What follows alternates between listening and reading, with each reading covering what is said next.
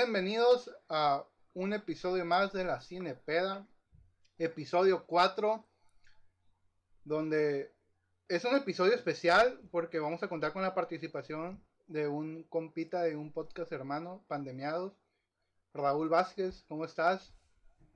¿Qué pedo, qué pedo? Muy bien aquí, pues un poquito pedo, ¿no? Para empezar. Pues ese es, ese es el chiste de este podcast.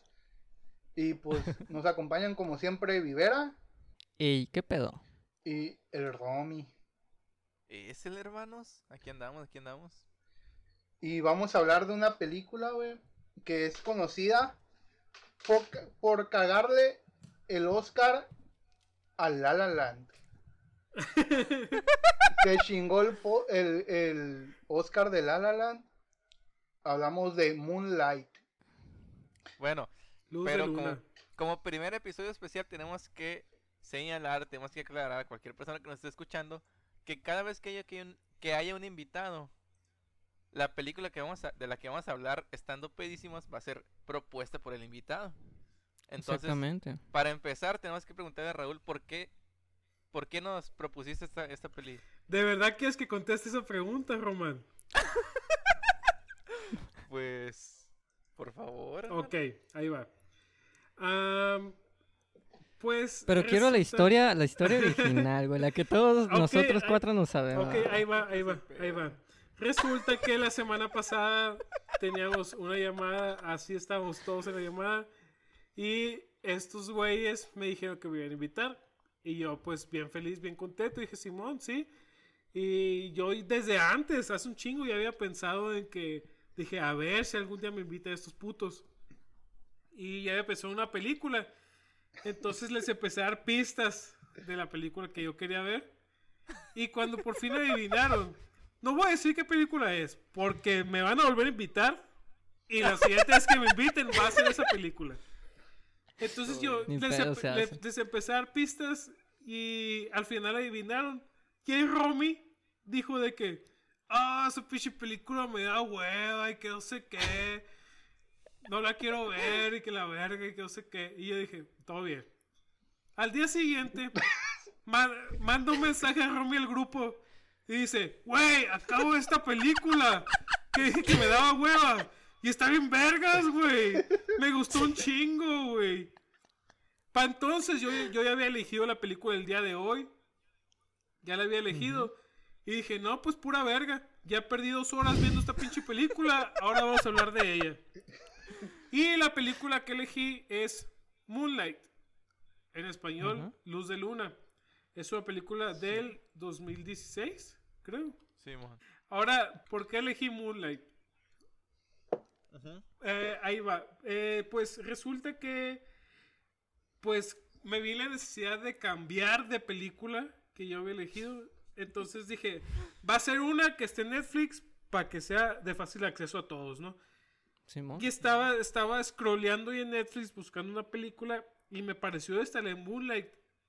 Y yo había visto un meme hace unos días acerca de esta película. Yo no tenía ni puta idea de qué se trataba la película. Pero cuando la vi en Netflix, dije, esta va a ser porque ya había visto un meme. Bueno, no era un meme, es una foto que había salido hace varias... Hace un chingo, ¿no? Salió la foto, pero a mí me salió hace como una semana en Facebook. Que sale el director de la película con la película con la película Pirata. O sea, andaba de vacaciones en México y se le encontró pirata en un en un puesto de películas piratas y se Ah, tomó sí, una foto Sí, orgulloso. foto. Se, se- se tomó una foto así bien contento acá de que ya la hicimos. O sea, mi película está pirata aquí, ya la hicimos. La foto va a salir aquí. No, no es cierto porque no hay video. Pero por ahí la, va, No, por ahí sí, la sí, vamos a sea, dejar la foto. Si, encontramos, salir.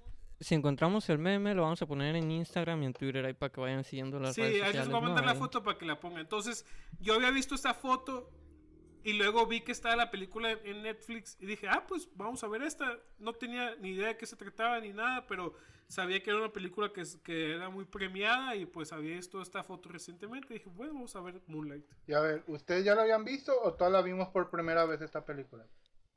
Primera vez. Yo también la vi por primera vez. Eh, yo también, pues, o sea, no la había visto y la neta, Qué falta de profesionalidad de Rom que está tragando a media grabación. ¿eh? o sea, no puede hablar, está con el hocico lleno ahí. No entiende que estamos haciendo un programa hecho y derecho y este güey está tragando sus pinches galletas culeras ahí. Bueno, lo que iba. Yo no la había visto, la neta no se me antojaba mucho verla porque no era no la conocía mucho también, pero hay cosas interesantes en la película. Yo había pensado, o sea, mi postura frente a la peli era que una peli que era una peli que satisfacía la necesidad de cine inclusivo. Y que era una narrativa bien hecha y todo, pero que simplemente no era así como que groundbreaking. O sea, es que estás diciendo que, por eso ganó el Oscar. Es que esa era mi perspectiva antes. Desde, desde la, las palabras de otras personas que la habían visto y las opiniones de gente de internet, yo decía, no, pues una película que está bien hecha, que está construida como debe ser una película aceptable, pero no está wow. Pero cuando recién la empecé, mmm, pues me gustó, pero no acepté de una lo que estaba viendo. ¿Por qué? Porque es un maldito homofóbico, racista. no, no porque... No, no, no. Yo siento que la peli al principio está hecha muy... En una estructura muy fácil de digerir, pero a la vez muy fácil de decir... Es la misma de siempre, o sea... Como que está empezando con la misma estructura de una historia que fácilmente va a agradar al público y no se arriesga nada. Sí, porque la estructura que maneja es, es de tres actos, ¿no? Los tres actos clásicos del, del teatro. Y se nota mucho que está más marcada el teatro, que es este la, el planteamiento de la problemática que va a haber, luego el conflicto y más adelante el desenlace, porque no es ni siquiera una una resolución del conflicto, es nada más un desenlace. Y son, son tres actos muy simples que se manejan de, que vienen desde las obras de teatro, entonces y cada acto tiene un nombre, bastante digerible. Sí, está, de hecho está eh, eh, muy, muy, muy marcada por los actos. Porque cada acto, como dice Karim, tiene un nombre que son Little, que es la etapa de la niñez de... ¿Cómo se llama este güey? Chiron. Chiron. Chiron, exactamente. El segundo acto es Chiron. viene la juventud de Chiron y luego viene... La adultez. Black Simon. Que, o sea, es Little Chiron y Black. el pequeño Chiron negro. La niñez.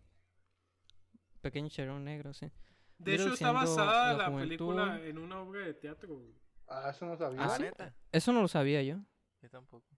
Sí, está basada en una obra de teatro que se llama In Moonlight Black Boys Look Blue, que es mm. algo de lo que, lo que ah. dice el, y, y, es una frase de los personajes. Ajá. Sí, sí. Ok, es pues, o sea, todavía más obvio y más marcado el por qué está tan enfocado en el, en el ambiente teatral, más que en el ambiente común de una película, ¿no? En cuanto a las, las escenas, las, ¿cómo se llama? Las etapas de la película. Hablando de escena, la pinche primera escena me mareó bien cabrón, güey. Porque se la pasan girando, güey, alrededor de los personajes, güey. ¿En la primera escena? Sí, la primera, la primera escena, sí, la primera escena es, es una sola toma muy, muy larga con un trabajo de cámaras, pues a mi parecer, muy bien hecho porque está... O sea, es una sola toma muy, muy larga donde, donde es una cámara dando vueltas así, primero eh, llega el vato en el carro, se baja y luego sigue su camino y empieza a dar como 7, 8 vueltas así estando tatahuil alrededor de, los pinches vatos que están hablando, güey. Y sí, güey, o sea, marea ¿Es un, plano secuencia? ¿Neta? Sí. Yo no, yo, la neta yo no me acuerdo que fuera un plano secuencia. Sí, güey, no para. El plano secuencia que me acuerdo es el que viene bastante más adelante en el segundo acto, cuando ya se crea el conflicto principal porque esta película habla de, de bullies y de la sensación de la persona ante diferentes conflictos normales que tiene una persona de, escasos recursos, digamos, ¿no? O sea, su sexualidad, drogadicción y cosas por el estilo. Habla sobre una minoría dentro de otra minoría. Ajá. Exactamente. Entonces hay un, una escena mucho más adelante, que debería decir más adelante, pero más la vamos a decir ahorita, en donde antes de que, de que pase el foco principal de la película, hay un plano secuencia en donde está girando eh, la cámara enfocando al depredador principal de la película. Y ese sí se me hizo muy chingón. El, el la primera toma, la neta, no la, no la agarré. No se, se me pasó desapercibida, la neta. Güey, pero en la película la minoría no es minoría, güey. Porque a lo que yo percibí, casi todos son actores negros. Es un cast completamente de, de personas pues afroamericanas. Está dentro del hood. Sí. Sí, pero. Nunca entendí pero no dónde una minoría, la pues. verdad. Claro. En Miami. En Miami. Yo pensé que en Jamaica primero, no sé por qué. no, man. Los viste negros, Jamaica. Eh, ah, yo no, en África. Es que todos, todos traían rastas, güey. Baja el gallo primero, güey. Sí, mo. todos traían rastas, güey, fumando moto. Dije, esto es Jamaica, güey. Ay, no te pases de verga. Con todo respeto, yo creo Oigan, antes de, de, empezar, de, de continuar más bien. Eh, se dijo que era una película premiada, pero no se dijo en ningún momento qué premios tuvo la película, güey. Y se me hace importante, sí, se me hace muy importante mencionar los premios que tuvo y quiénes fueron los ganadores, ¿no? Este, tuvo ocho nominaciones al Oscar, de las cuales ganó tres.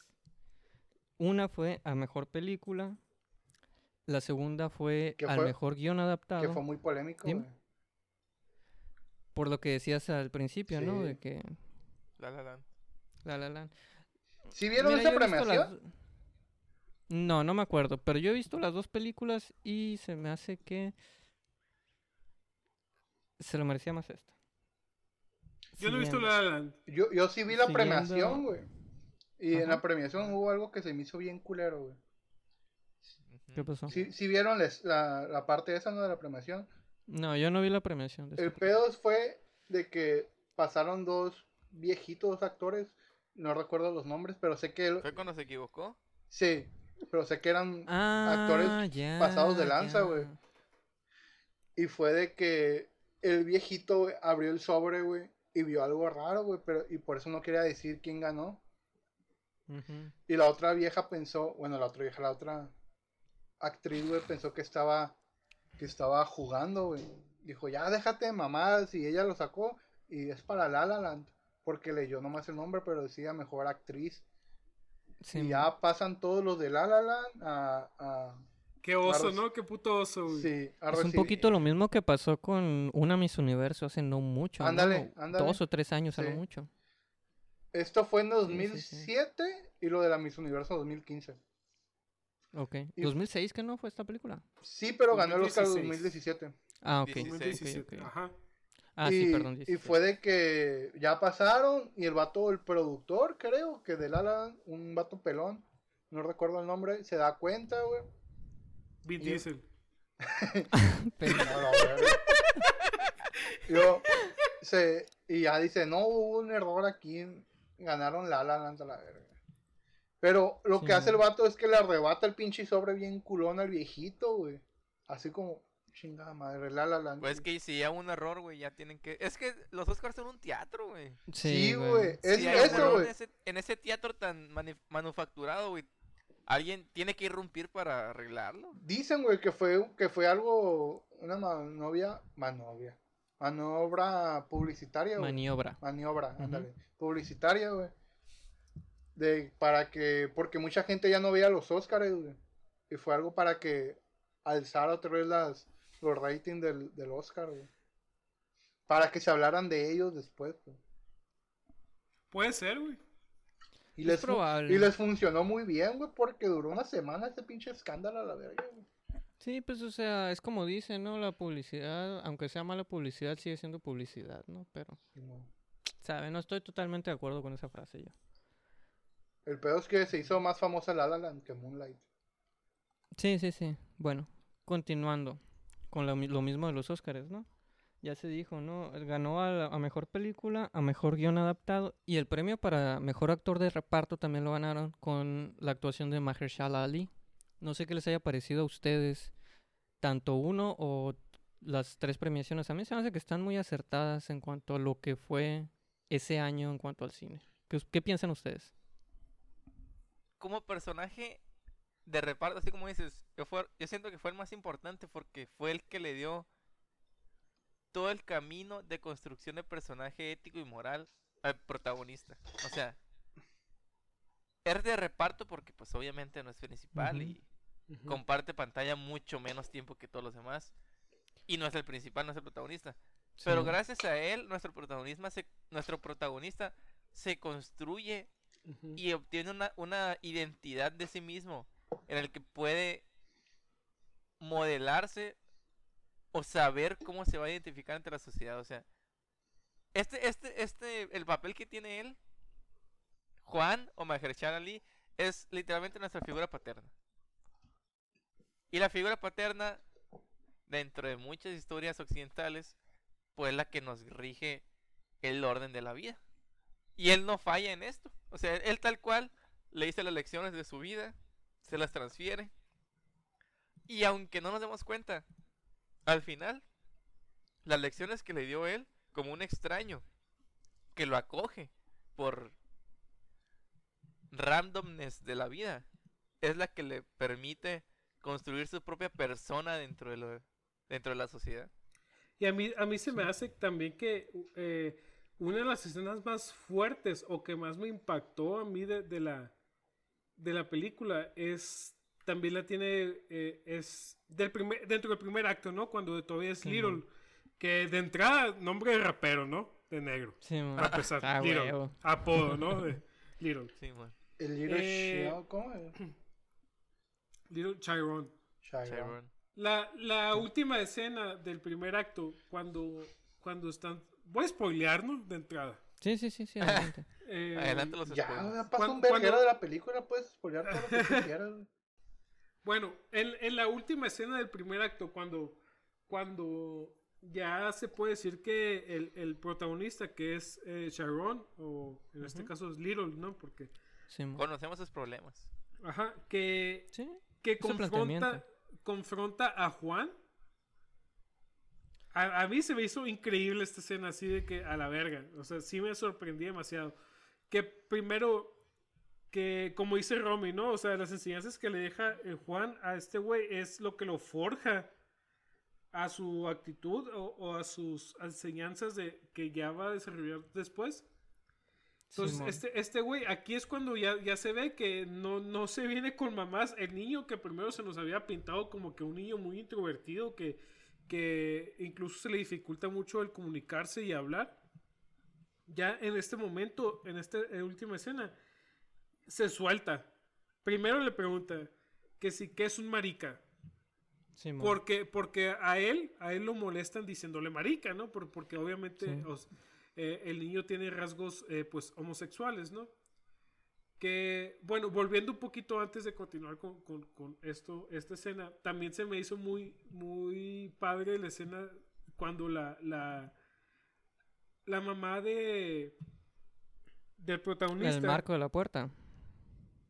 No, cuando, cuando le dice. Bueno, es que son muchas cosas que ya nos brincamos, ¿no? Cuando, cuando le dice la mamá de que, que se da cuenta que, que, el Juan está como que de cierta manera eh, criando a su hijo, ¿qué le dice? Y tú le vas a explicar lo que es él. Ah, en el auto. Ajá. cuando está en el carro, ¿qué le dice? ¿Tú le vas a explicar? ¿No has visto cómo se mueve? O sea, la mamá ya sabe de que, que el niño es homosexual desde que está chiquito, pues. Incluso antes antes de que él mismo supiera de que es gay, la mamá ya sabe, pues. La mamá es un ojete, güey, pinche vieja. La mamá es una mierda. La mamá es una hija de puta. Al inicio. Después este tiene su escena de, de, donde se. Al principio, güey, cuando, cuando el Chiron se queda dormido en la casa de, de Juan y la mamá, como. Y al día siguiente que lo llevan a su casa y la mamá le vale verga, como que nomás dijo, Ey, ¿dónde estabas? Yo, ¿qué pedo, güey? Si mi mamá, si mi mamá, si yo no llego a dormir, mi mamá me mete una cagada, llama a la policía y esta vieja le valió madre, güey. Que era un niño chiquito, pues. Sí. sí, sí, este, quiero hacer un comentario aquí, aprovechando que Raúl ya llegó a la parte, a, las dos partes, de hecho, que me gustaría comenzar a Un paréntesis rápido. A, ver, adelante. Hay una escena que se me hace muy racista, güey. Que es cuando lo invitan a comer la primera vez, güey. Le dan pollo frito con agua de sandía, güey. Eso es muy racista, güey. Era roja esa. Ah, la primera vez que van a comer, no comen pollo frito, güey. Lo llevan a las hamburguesas. Ah, ya después, cuando lo lleva a su casa, ya come pollo frito. Porque yo estaba esperando que la primera vez comieran pollo, güey. Güey. Yo no estaba y el pollo frito sí se lo come, güey. Pues, pues güey, ¿tú no te comerías un pollo frito? Pues también. ¿Todo el mundo se lo come? Ah, pues Kentucky patrocínanos. Siguiendo con lo que había dicho Raúl hace rato. Y agregándole a lo que yo vengo en este pinche episodio. Güey, este episodio, esta película, está muy marcada por el color de las escenas y las tomas que maneja. Y de la piel de los personajes. También. Este. Les voy a pasar unas imágenes aquí en, la llamada para que vayan viendo un poquito de qué chingados estoy hablando.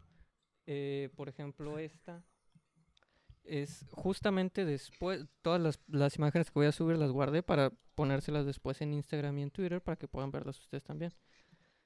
Eh, esta escena, que es inmediatamente después de la confrontación en el auto, está muy cabrona por cómo manejan el audio de la canción y también el corte que hacen en la canción, los colores que se manejan en la escena, la imagen que tiene la, la, mamá de eso, es pinche odio. Y en los colores que maneja, que son un verde y un rojizo, guin, no sé qué chingo sea esa madre, un, rojo. como guinda, ¿no? Morado o verdosito, no sé. Un guindoso, Simón. Esas madres son, este, en parte son el rojo me asemejando al peligro y el verde asemejando un poquito a la... ¿Cómo es esta madre? A la furia. No, al revés. El rojo a la furia y el verde un poquito al peligro. Y ahí está marcado perfectamente, güey. Y si no te queda claro, la pinche mirada de la mamá, ya, güey. La mirada de la mamá está bien matona ahí. Güey, tiene, tiene en esa escena... unas escenas bien pasadas de lanza, güey. Así de que... hermosas, güey. Así de un pinche plano hermoso acá, güey. Sí. Esta película, en cuanto al manejo de color, me fascina, güey. Me parece muy, muy cabrona, güey. Y si no te queda claro completamente. Es que esa, es toda la premisa de la película, güey, los colores.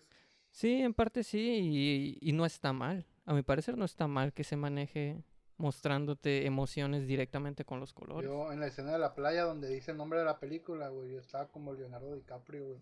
Eh, ahí, ahí está, ahí lo dijo. con nosotros en el primer episodio. Simón. Simón. Eh, bueno, esa es una de las dos que quería mencionar de lo que había dicho Raúl antes, ¿no?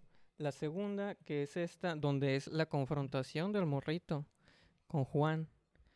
Eh, cuando ya empieza a hacer las preguntas, ya se empieza a cuestionar eh, en parte su sexualidad, en parte eh, la situación con su madre y la situación que, en la cual vive Juan, que son sexualidad, drogadicción y el que provee las drogas, ¿no? Tienes un azul verdoso detrás, el cual te, te, te, incita un poquito a cierta depresión, cierta tristeza. Y si no te queda claro, mira al morrito, güey. El morrito está hecho mierda en ese momento. yo al principio pensé que Juan era un policía, güey. No, pues es que desde la primera escena Karim llega con el vato a, a, checar cómo va el business. Sí, pero no sé por qué me pues. imaginé que eran de esos policías de que mientras no pase nada, todo bien, hagan lo que es, lo que es su chingada gana. Sí, ok. Es lo que yo pensé. Como encubierto, más o menos. Lo que les decía yo que a mí me pareció bastante muy impactante esta, esta, esta escena cuando ya está el, el Little platicando con, que lo confronta pues a Juan y que sí se me hizo que aquí la actuación de Juan está muy vergas y a lo mejor eh, influye demasiado también porque le dieron el, el, Oscar, ¿no? Cuando lo confronta y le dice, eh, primero le pregunta, ¿qué es un marica? Porque a él lo molestan pues diciéndole, eh, no, pues es un marica y la verga. Y, y, el, el Juan le dice, marica es la es una palabra que usan despectivamente para, para los gays, ¿no? los gays. Para Ajá, molestar para a- referirse a los gays. Para molestar a los gays. para molestar a los gays. Y ya le dice este este güey, eh, el niño le dice, y yo soy, yo soy un marica, y le dice, le dice este, no, pues es que eso es algo que tú todavía no sabes. eh, Aguanta. está bien que No, Le le, dice, le- le "No, dice, puedes- nadie te puede decir, Ah, cierto. Marica. ándale, eso. tú puedes ser un gay, pero nadie puede decirte marica. Y ya luego como que se, se dobla un poquito y le dice, bueno, pues sí, sí acá, pero la morra Teresa le dice, Hablando de Teresa, güey. cállate, cállate, cállate pendejo, o sea, no Hablando de cosas- Teresa, güey. Se me hizo cosas, hermosa otras esa cosas. actriz, güey. Está muy bonita, muy guapa. El pelo chino, güey. Ufa, güey. Hay una foto en la que tiene el cabello como que más, más cortito aquí y un poquito más de aquí para arriba, que se me hace bien chingona como trae el look ahí. Pero no tiene nada que ver con la película, así que continuamos. y luego le, le dice el morro de que, eh, ¿sabes qué? Odio a mi mamá. Y ahí eso, eso te- tú te das cuenta de que el niño está llevando una pinche vida de mierda porque su mamá Simón. está apenas, aquí no se ve tan jodida como en la adolescencia, ¿no? Pero apenas está como que coqueteando con las drogas y todo eso, pero ya anda de puta. Sí. Porque, eh, y eso le está haciendo que le dé al niño una mala vida, pues, y, y el niño pues tiene ciertos resentimientos de su mamá. Y luego le dice, le pregunta el, el niño al, al Juan, le dice, oye, mi mamá usa drogas. Y le dice, no, pues que sí. Y luego le dice, tú vendes drogas, Tú ¿verdad? vendes drogas. Tú le vendes las drogas. Y, y se queda acá como que a la verga. Ahí duda un poquito más en contestarle y luego dice, sí. Pero le y- contesta. Y la imagen que tiene Juan, güey. Ajá. Especialmente, e- esto es algo que quiero recalcar mucho, güey. Es la última escena de Juan, güey. La tristeza que refleja este güey. De que yo le caí la En vida a esa niño. escena. Exactamente, pues ahí es donde, donde él se da cuenta de todo el daño que está haciendo. A lo mejor él de- se dedica al, al tráfico de drogas y todo eso, pero nunca lo había, nunca se había Dimensionado. encontrado, ajá, dimensionado hasta este nivel Sí. donde ya le estoy, o sea, todo el negocio que yo tengo le está arruinando la vida a otras personas a esta escala. O sea, el niño tiene su vida jodida, eh, odia a su mamá porque su mamá está en drogas y, y todo esto es a raíz de que yo les estoy vendiendo, pues yo le estoy supliendo a su mamá de drogas y su mamá anda valiendo verga y por consecuencia trata mal al niño, el Y niño no, vale lo, verga y no todo. lo cuida y la hacen bullying. Exactamente, pues y aquí es donde como que a mí se me hace que aquí es donde Juan se da cuenta, donde que él cae en cuenta de todo el daño que está haciendo, eh, no nomás a, a, a, a- al Chiron, sino a toda la sociedad y, Simón. y la última escena que tiene se queda así, no sé si está llorando, no alcancé a Sí. ver una lágrima, Sí. Pero, pero se oye soy está güey. O sea, es una totalmente depresión destruido. Muy cabrona la de este, güey. totalmente destruido. Y es la única, la última escena donde vemos a Juan porque ya no se vuelve a ver. Simón, y eso está muy cabrón porque, o sea, normalmente puedes ver ese, eh, situaciones en las cuales se plantea lo mismo, ¿no? De que tú hiciste o el personaje hizo un mal hacia la sociedad, pero a- en este momento de la película puede haber una redención. Pero ¿qué es lo que pasa en esta película? En esta película se pasa al acto 2. ¿Y qué es lo primer, las primeras cosas que se dicen? ¿Te acuerdas de Juan? Ese Juan que se murió a la verga, güey. Entonces ahí te cae un putazote, güey. Juan ya no existe, no hubo redención, güey, para este cabrón. La redención que podría llegar a tener es que, pues, le hizo un parito a un, a, esta- a Chiron y se acabó. O sea, no hay un, no hay más allá de lo que pasó con Chiron, que nada más es un, vente, güey. Está- te están haciendo bullying, cae a la casa, vamos a comer. A mí no me gustó ese, ese, ese camino que tomaron. en La-. ¿no, ¿No te gustó el, No la gustó conclusión que está- tuvo te- Juan? Te está dando un mensaje moral tan vacío. O sea, como que es que las drogas son malas. Es que ser malo para la sociedad va a ser destruir a la gente. A mí para me mí- gustó. A mí me Para mí fue un personaje que, que construyó y que no fue recordado como debía de ser. Se supone que tanta gente era... Sí, se supone que era un personaje tan querido, tan... Como al principio se ve como que moralmente humano. No Ajá. correcto, sino humano.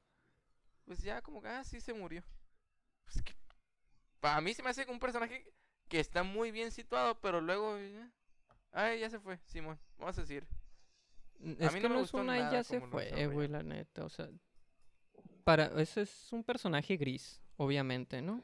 No entiendo tu punto, Román, o sea, ¿qué es lo que no te gustó? Siento que te están diciendo moralmente como que... las drogas son malas. Pero las drogas son malas. Entonces, si te dedicas pues a ellas, eres muy malo. Eres muy, muy malo. Te vamos a criticar y vamos a pensar que te mereces morir. ¿Hubieras preferido que se salvara este güey entonces? O sea, que, que su camino continuara, si era vivo. Es que ni siquiera te explican por qué lo mataron, por qué murió. Por, o sea, claro que sabemos que el mundo de la droga es muy complejo y hay guerras de territorio y bla, bla, bla. Pero simplemente tú te quedas con la idea, ah, pues obviamente lo van a matar porque se dedica a la droga. O sea, esa, esa, esa asunción de decir, pues claro, se va a terminar muriendo porque se dedica a la droga, es muy moralista. A mí no me parece tan así, güey. O sea, la, como yo me lo planteé a mí mismo en, en mi mente, fue que pasaron años. Falleció este güey.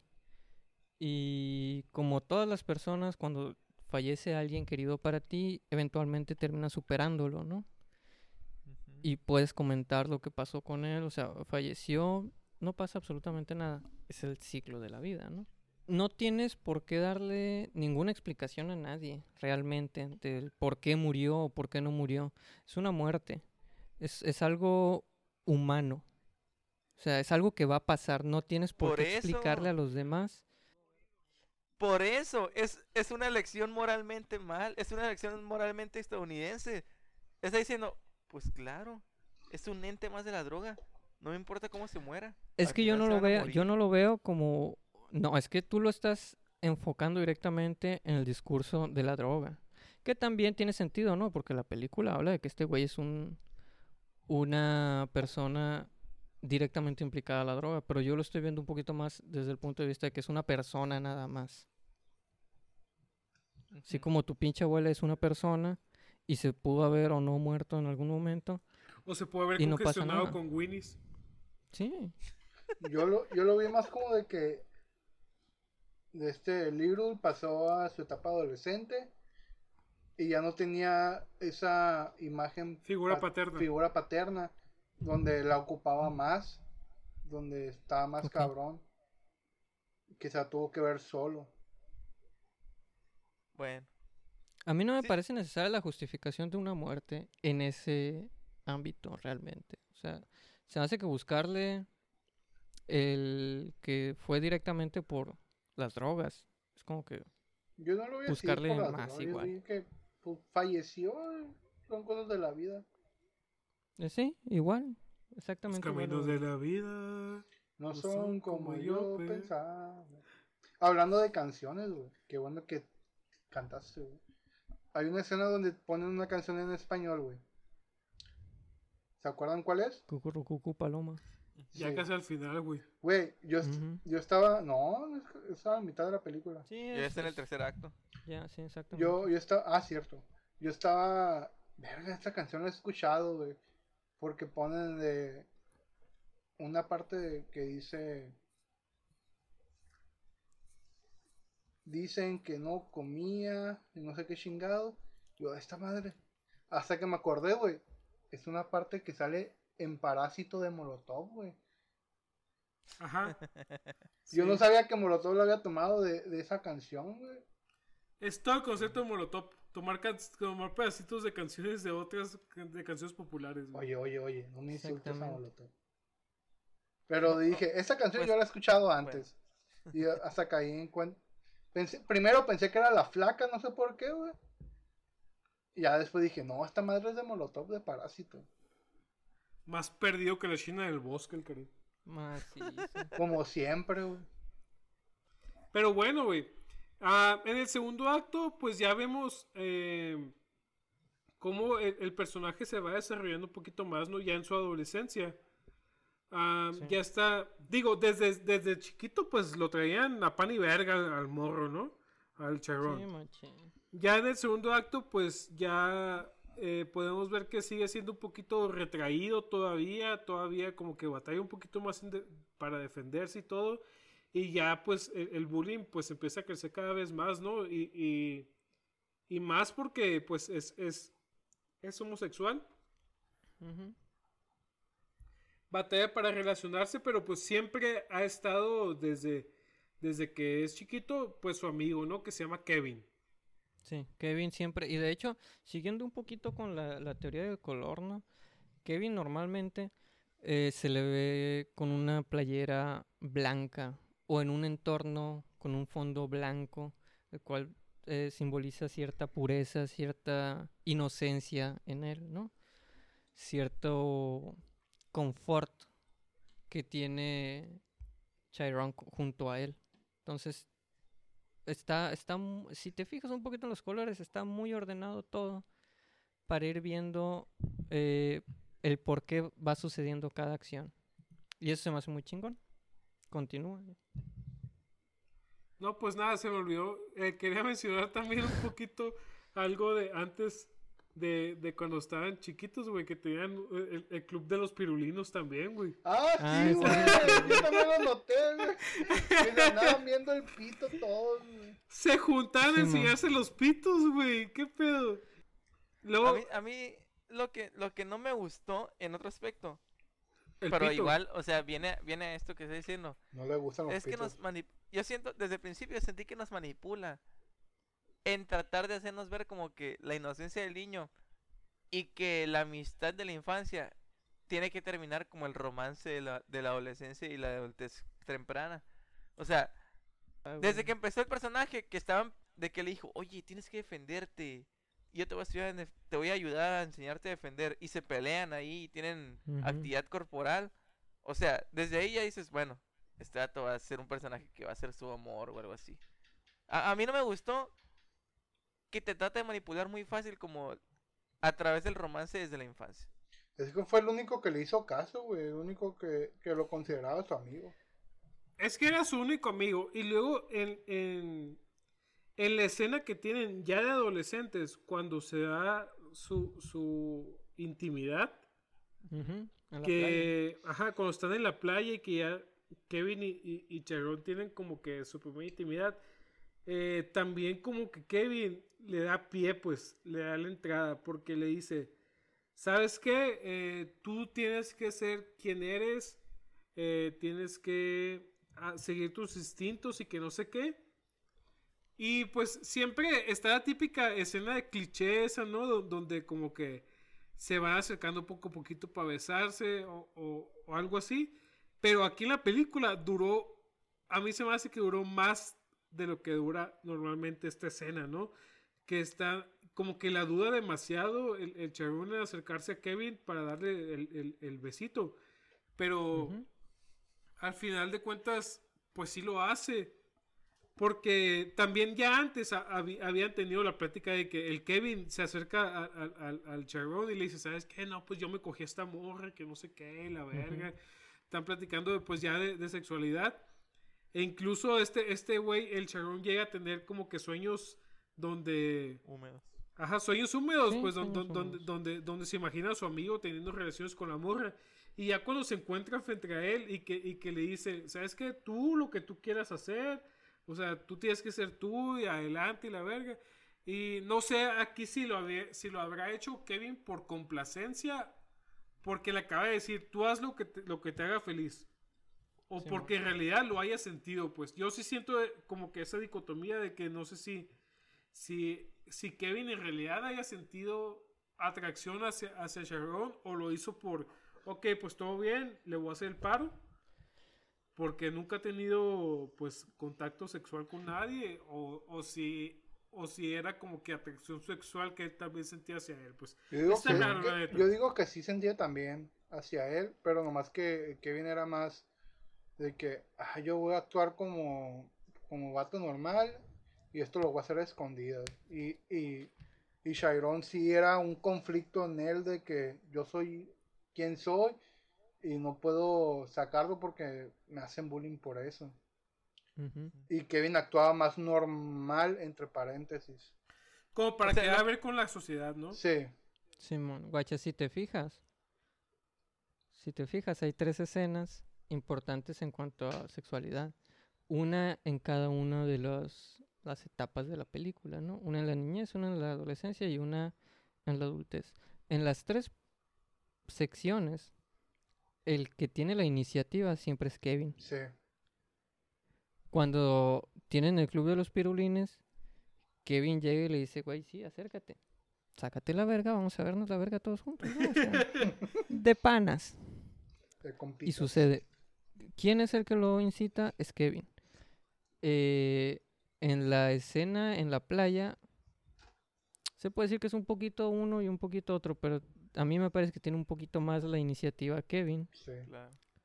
Por las incitaciones e insinuaciones que tiene él desde un inicio.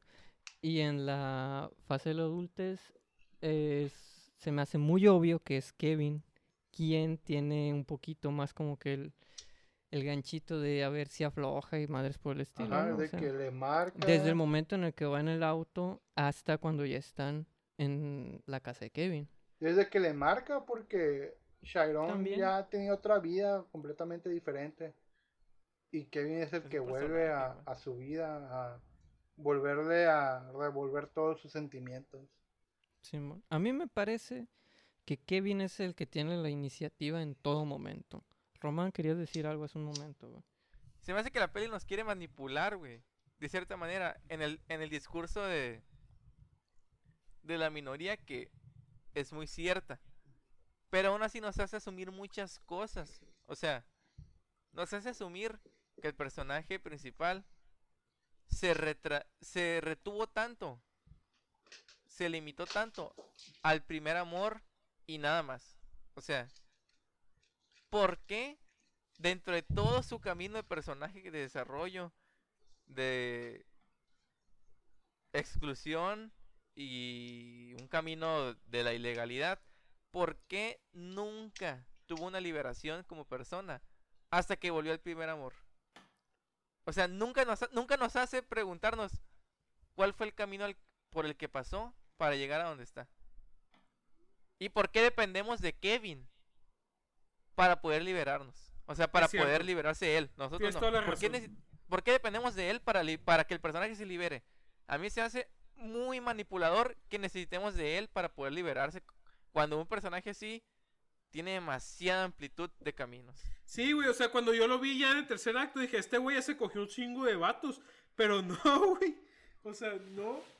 Yo digo que porque con, él fue con el que es el con el que se sentía seguro siendo él. Con, con nadie más pudo abrirse más que con él y cuando volvió fue como que esa libertad otra vez porque era el único que lo aceptaba. Es lo que pienso yo. Y aparte era muy, muy tímido. Exactamente. La personalidad de Chiron es muy retraída. Todo el tiempo las escenas te lo hacen plantear como una persona que está en solitario. Siempre hay un, una, una toma en la cual se ve a él únicamente y hay mucho espacio libre alrededor. Este, el, el personaje está planteado como alguien que no puede tener una interacción social de una manera fácil con los demás. Entonces, eh, el hecho de que al final mencione, güey, es que no he estado con nadie más más que contigo, tiene sentido. ¿Por qué? Porque es una persona que no interactúa, es como cualquier persona que está retraída constantemente en su depresión, en su soledad, en su falta de confianza y nada más eh, puede interactuar con otras personas a través de las pequeñas este, posibilidades que las otras personas le están forzando hacia él como lo hace Kevin constantemente. Porque no es que Chiron vaya a buscar a Kevin, Kevin constantemente es el que busca a Chiron. aparte, este, aparte este güey estuvo en el bote, pues, o sea, ¿qué tantas posibilidades tuvo de haber interactuado con algunas otras personas? A ver, en el bote igual y alguien te puede culear, ¿no? ah, no, eso sí, de huevo. Hay demasiadas, o sea, desde el principio nos está diciendo que cuando entró a la cárcel tuvo una nueva figura de mentor. Para empezar desde ahí, todo su personaje debe de cambiar y no sabemos cómo cambió. Tuvo un pues cambió físicamente. a otro universo. Cambió un verguero, güey. O sea, tú lo ves en la adolescencia todo meco, todo ñengo y todo pendejo, el pinche Sharon. Y ya cuando lo ves en la adultez, otro pedo todo mamado, acá guapo. hasta, que, hasta Kevin se, se, sorprendió del cambio, pues sí hubo un cambio, pero interiormente no. Rodea está dentro del discurso de Juan de tú eliges quién quieres ser.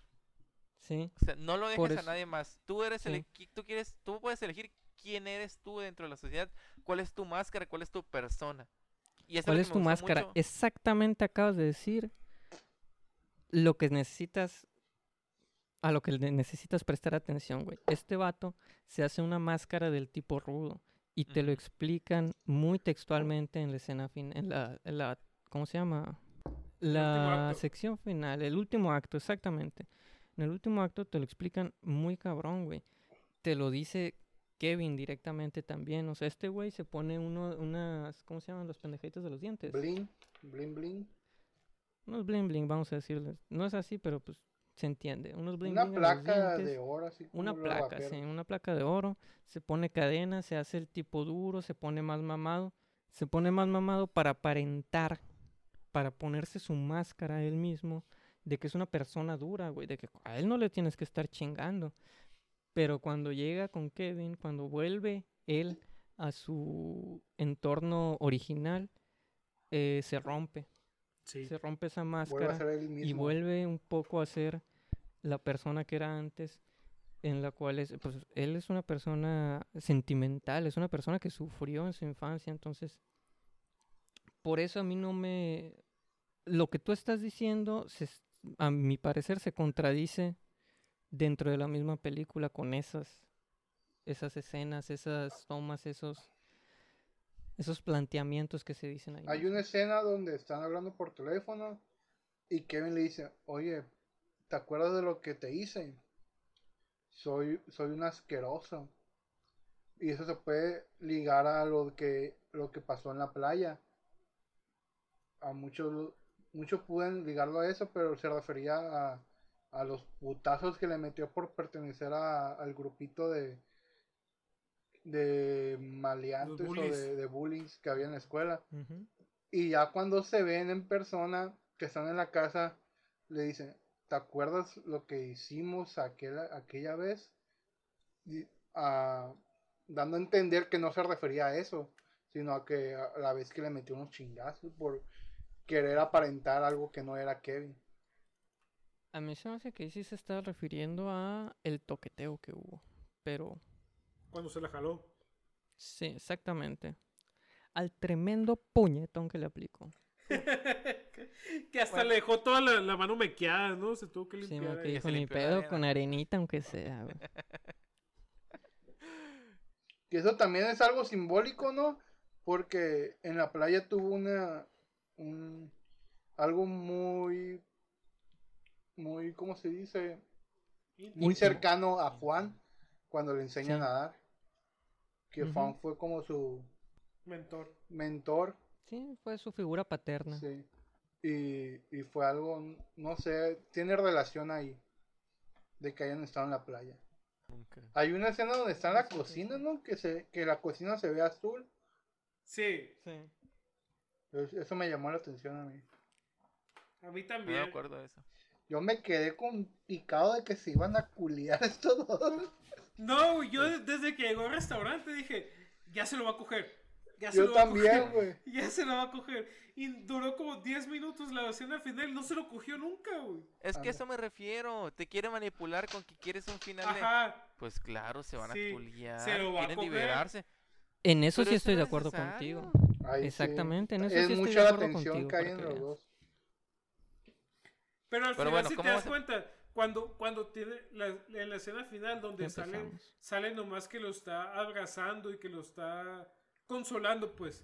O sea, y te da a entender de que Kevin ya, ya no, bueno, a mi parecer, a mí se hace que Kevin, o sea, ya, o sea, ¿sabes qué? Yo ya hice mi vida, eh, a lo mejor ahorita ya no estoy con mi esposa ni nada, pero pues yo ya no le entro a eso, ¿sabes? E, ese es el ah. pedo, güey. Como que Kevin le da esa, esa entrada de que yo hice mi vida, pero yo ya no estoy con mi esposa, yo soy libre y puedo hacer lo que yo quiera. Sí, güey, pero de todos modos no, no, se lo, no se lo da, güey, no se lo chinga, no se lo coge, güey. o sea, nomás cuando, cuando el charrón le confiesa de que, ¿sabes qué? Desde que tú me tocaste esa vez en la playa, yo no he vuelto a tener intimidad con nadie, que no sé qué. Y aquí a, mí se hace que Kevin se da cuenta de que, ay, no mames, este güey me, me ha estado esperando a mí. Y, y no, no, no, no lo complace, pues nomás dice, nomás sale, sale la escena donde lo está abrazando y que le, está agarrando el pelo y así, pero, pero está llorando, pues al final no, no, no, no le da lo que quiere. Ajá. Nomás es como, ok, sí, pues todo bien, pero las cosas ya son diferentes, tienes como que seguir con tu vida y la verga, pero aquí ya no es. A mí, se no me, parece así, güey. A mí no me parece así, la neta. ¿Cómo te parece? Que se lo cogió? Mm, no, no, no. Yo no veo necesario la acción de coger. Me parece muy bien el cómo se dieron los, las situaciones aquí, ¿no? De, en el final. Pues yo les decía desde un principio. Yo me fijé mucho en el color porque a mí me, me interesó mucho el color de esta película.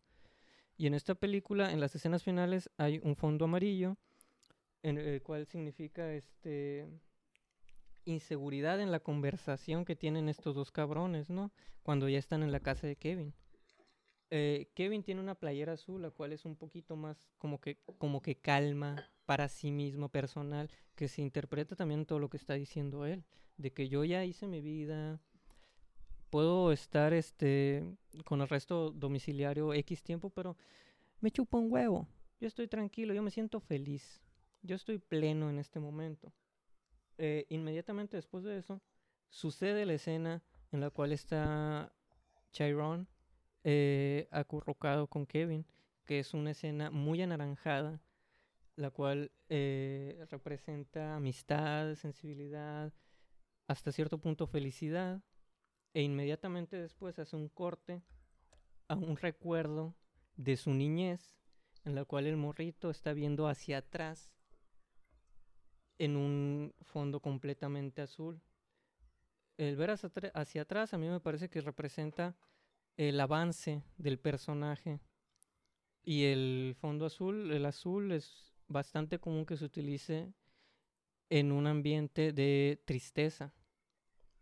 Como melancolía. el ver hacia atrás y tener el, el, fondo azul es como que yo veo la tristeza que tuve atrás y estoy avanzando sobre ella. O sea, yo, yo pude sobreponerme ante las adversidades que tuve en mi camino.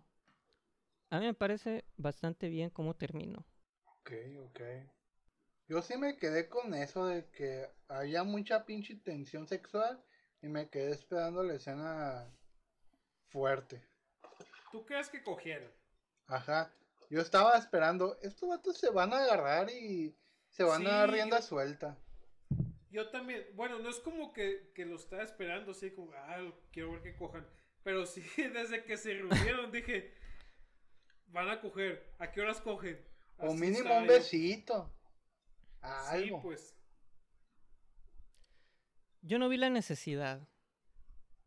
Porque cuando Kevin le marca, es como que ese vato está, le está marcando por algo. Es como que, ontas. Simón, un ontas. Un Te mando Uber. sí, sí, sí. Ándale. Sí, entiendo por qué lo hayan visto de esa manera. ¿Tú, Román? A, mí no me gustó que dependiéramos de Kevin para que el personaje se liberara. O sea, no... Sí, tiene una historia muy complicada. Tiene demasiados dramas interiores. Congeniamos con él, sabemos que sufre. Pero hay demasiados espacios en su vida como para pensar que necesita de Kevin para liberarse. Pero también O sea, siento que la peli nos manipula para pensar que necesitamos el primer amor para que el personaje se libere. Cuando el personaje ha pasado por mil altibajos dentro de su vida de gángster para descubrirse a sí mismo y el descubrimiento sexual del personaje no debería estar condicionado por su primer amor. Siento que nos manipula demasiado para pensar que el primer amor es el, importante cuando sabemos, no estamos tan morros para saber que el primer amor no es el importante en la vida. Para mí sí. Pero es que esa, esa, es una de todas las liberaciones que tiene, porque también tenemos la escena donde al final va con, eh, o sea, que va con su mamá y también llegan a un desenlace, de, llega a un desenlace con ella, porque su mamá también le estuvo jodiendo toda la vida, pues. Y vemos en su etapa de adolescencia donde su mamá se encuentra en la peor etapa de su vida, que está saca feria, que no sé qué, para las drogas y la verga, rólate un gallito y la madre. Pero en la etapa de adulto, ya también va con su mamá y, y, tiene un cierre también ahí, güey. No nomás es con Kevin, güey. es que era, era, lo único que le faltaba. Porque con el bullying también tuvo un cierre por el puto sillazo que le metió a la verga, güey. Que se me hizo muy mamón, güey, que a él sí lo podían agarrar a putazos y a los demás no le hacían nada. Pero él le metió un sillazo, güey, y ay, a la verga, a la pinche policía lo meten por eso. Pero debes de tener en cuenta un poquito también, la autoridad estaba directamente en el momento en el cual cometió el... llegó y dijo, mira pendejo, un sillazo en el lomo, puma la verga, está enfrente de un maestro, güey.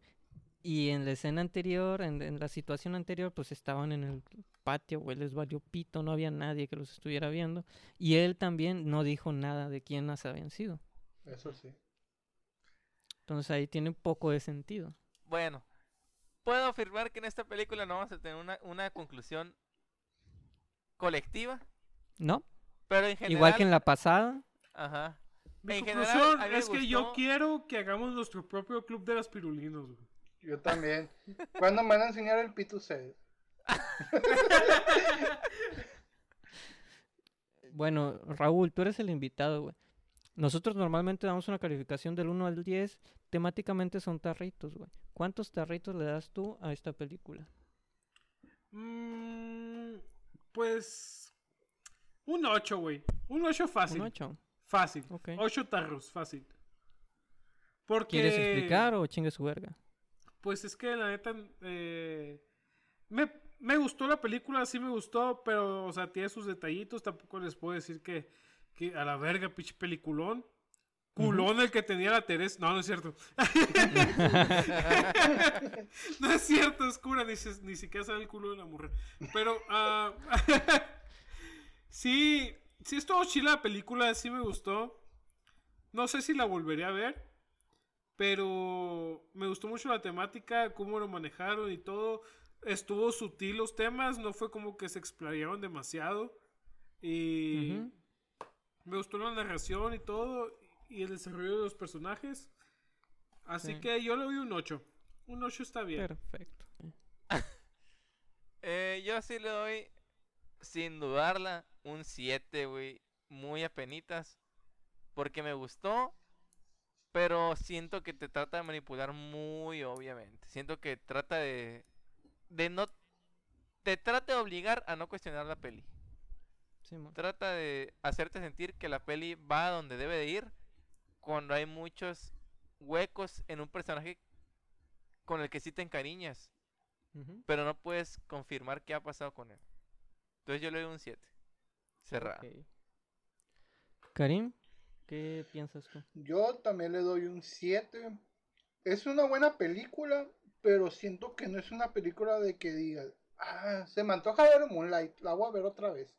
Es una película para mí que es para disfrutar una sola vez. Si le agarraste el gusto, todo bien. Si no, no conectaste. Y ahí quedó. Es buena película. Y entiendo por qué ganó el Oscar. Porque tiene muchas. Tiene buena cinematografía, buena fotografía, todo. Pero yo siento que no es una película para todo el público. Y por eso le doy un 7. ¿Tú, Rubén? Ok, perfecto. Yo la vi con un enfoque muy directo en el color de la película. Si la ves en ese enfoque y lo que te quiere decir las escenas con el color, a mí se me hace muy buena. Yo le pongo un 8.5. Vámonos. ¿Cuánto es el promedio? 7.6. Bueno, siendo este el cuarto episodio en el cual cerramos la primera etapa de la cinepeda y vamos a continuar con la etapa ya más estructurada, más oficial del formato que vamos a, a manejar, en el cual vamos a estar recomendando una película cada uno de los miembros de la cinepeda eh, espaciadamente en la cual recomienda uno y ese mismo no puede recomendar en la siguiente, ni en la siguiente, entonces tenemos que recomendar uno, una película cada uno de los tres miembros para después comenzar de nuevo la recomendación.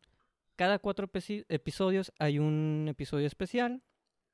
Eh, bueno, en este episodio vamos a decir quién va a ser el primero en comenzar esta temática. ¿Y quién lo va a decidir? Pues nuestro invitado, Raúl.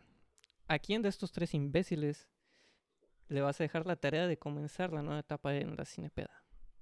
Ok, pues basado en absolutamente nada, yo creo que la persona que debe iniciar esta nueva sección es la Kenia. No, no es cierto. Perfecto, vamos a poner música del rival más débil en cada. La música de Big Brother acá. Mm. Qué difícil se me hace. ya, ya, ya, ya. En serio, yo creo que la primera persona que debe de elegir es el Karim. Ah, huevo, güey. No hay mejor manera que iniciar que con el Karim, güey. Ajá, así que. Distopia perfecta. Karim, confío en ti y yo te voy a mandar recomendaciones. No, no es cierto. Tú Muchas gracias, güey. Bueno, no les fallaré, las personas. Espero, espero que los hagas sentir incómodos con la película que elijas, güey. No les fallaré. Espero no ser como AMLO. Bueno, tenemos que tenemos que dejar unas reglas básicas para el público que nos está escuchando, aparte de nosotros tres.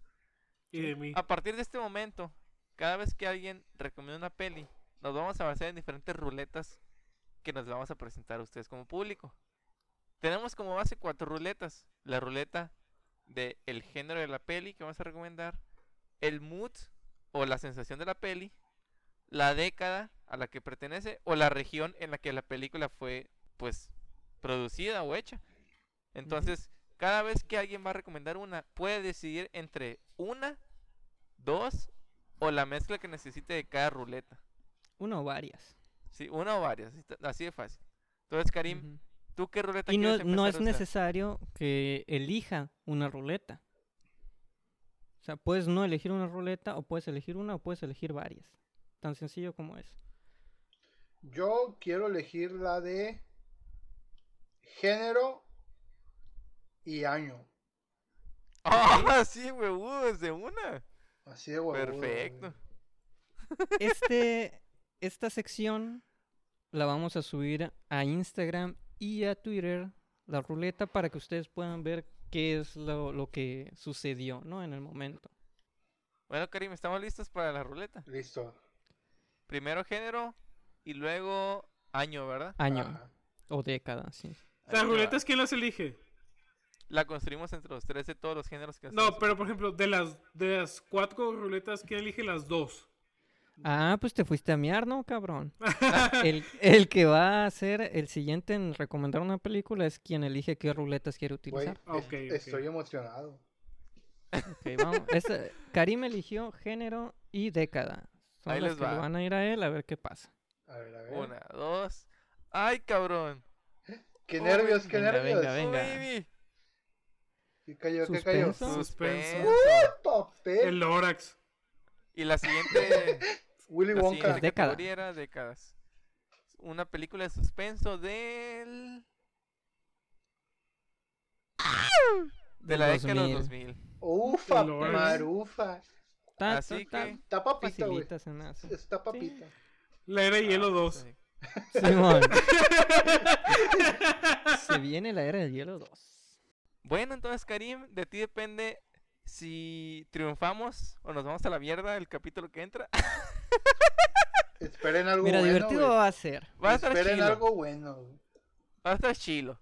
A partir de aquí, prepárense para cualquier recomendación que ni en sus putos sueños se iban a imaginar. Porque somos tres personas completamente diferentes. Exactamente. Pero al menos nos vamos a quedar de cura y vamos a estar pedos. Entonces, ya con eso. Ya a partir de aquí, básicamente, uno va a obligar a los otros dos a ver una película que probablemente ninguno de los otros dos les interese. Así que va a haber un cagadero de aquí en adelante. Disfrútenlo. Agradecemos mucho a, nuestro invitado, Raúl Vázquez, por haber aceptado la invitación y haber pendejado con nosotros. Gracias a ustedes por haber invitado y por haber visto esta película. Que, ¿Dónde te podemos seguir? en Pandemiados. Póngale arroba pandemiados en todas partes, menos en TikTok. Todavía no me hago TikTok, pero ya me voy a hacer un TikTok. de Pandemiados es mi podcast que si usted, señora que me está escuchando, es de Sonora, pues sale todos los lunes a las 7 de la mañana. Puede escucharlo en Spotify, en Apple Podcast o en cualquier otra plataforma de podcast. 7 de la mañana todos los lunes, pandemiados. Y si le interesa ver mis pendejadas, pues puede seguirme también a mí en Instagram o en Twitter como Apples in the Hat. Está raro a propósito para que no me siga, pero busque pandemiados. Ahí sí, no hay error. Perfecto. Síganlo, tiene muy buenos eh, capítulos hablando de todas las mamás que pasan en Sonora, pinches noticias, ¿no? El último estuvo muy bueno. El último estuvo, la neta, el último fue joyita, el episodio 2 creo que es, ¿verdad? Sí. Digo, ya que, que nos escuchen ya va a estar arriba el episodio 3. Ajá, ya está el hablar de nalgas y de perros Estuvo muy chido el 3, el 3 quedó bien curado, güey. Tengo entendido que hay un disparo en la nalga de una persona. Eso promete mucho. Y un machetazo. muy bien. Bueno. Y una persona que revivió en la bojoa, aunque usted no lo crea. Ah, la madre. De replay. Así que búscalo. Muchas gracias por escuchar hasta este momento. Un abrazo, un besito en la oreja y muchas, muchas gracias por escucharnos y apoyar a este podcast sin sentido, pero con mucha diversión. Y esto fue todo de mi parte. Un besito donde lo quieran. Romilichus. No, hombre, ya le estás copiando a Ricardo, hijo de tu puta. Así ven Moonlight. Así se empieza. Adiós, producción. Vean, vean Moonlight. Y si, y si la ven, coméntenos y díganos qué les pareció. Si se la jalaron o no en la escena de la playa, ahí nos dicen. Por favor, díganos eso, es bastante importante para nosotros, la verdad. Karim. Pues ya, vamos a, vamos a la verga, ando pedo. Síganos en arroba la cinepeda. Adiós. Síganos en arroba la cinepeda en Instagram y en Twitter. Espero dejar de decir tanta verga para los próximos episodios. Ojalá te saques la verga de la boca, Karim. Sería bastante bueno. Ojalá. Agradecimiento también al invitado fantasma Kenia, que no grabamos su audio, pero pues ahí estuvo todo el capítulo, ¿no? Hasta la próxima. Bye. Bye. Adiós. Bye bye, bye bye, bye bye.